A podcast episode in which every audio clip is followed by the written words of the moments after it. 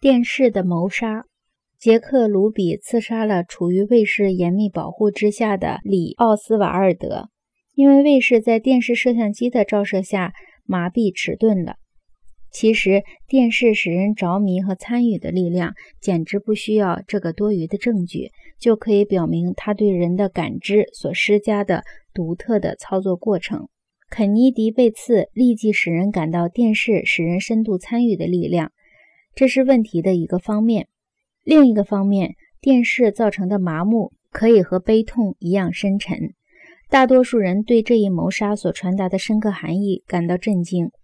更多的人对大众反应的冷静和镇定感到惊奇。上述谋杀案如果由报纸和电台来传播，在没有电视参与的条件下，给人提供的经验就会是完全不同的经验。全国的盖子就会被炸开，激动不安的情绪就会大大增加，深入参与、共同感知的程度就会大大减少。前已阐明，肯尼迪在电视上的形象很出色，像罗斯福学会靠广播取得成就那样，他利用电视媒介卓有成效。通过电视，肯尼迪发现他能自然而然地使全国关注总统办公室，既作为一种运转过程，又作为一种形象。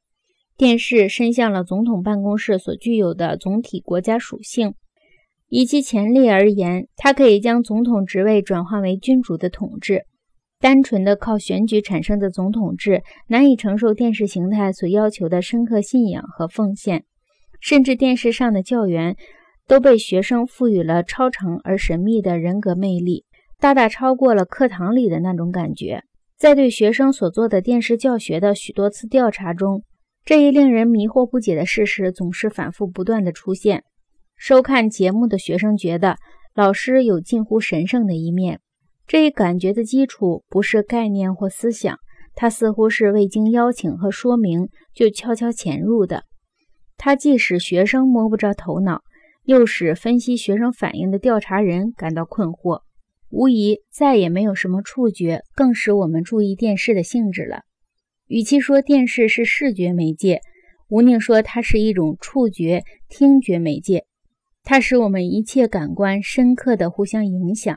对于长期习惯印刷媒介和摄影媒介的纯视觉经验的人而言，使他们摆脱通常被动和超脱态度的，似乎是一种通感或者深刻的触觉的电视经验。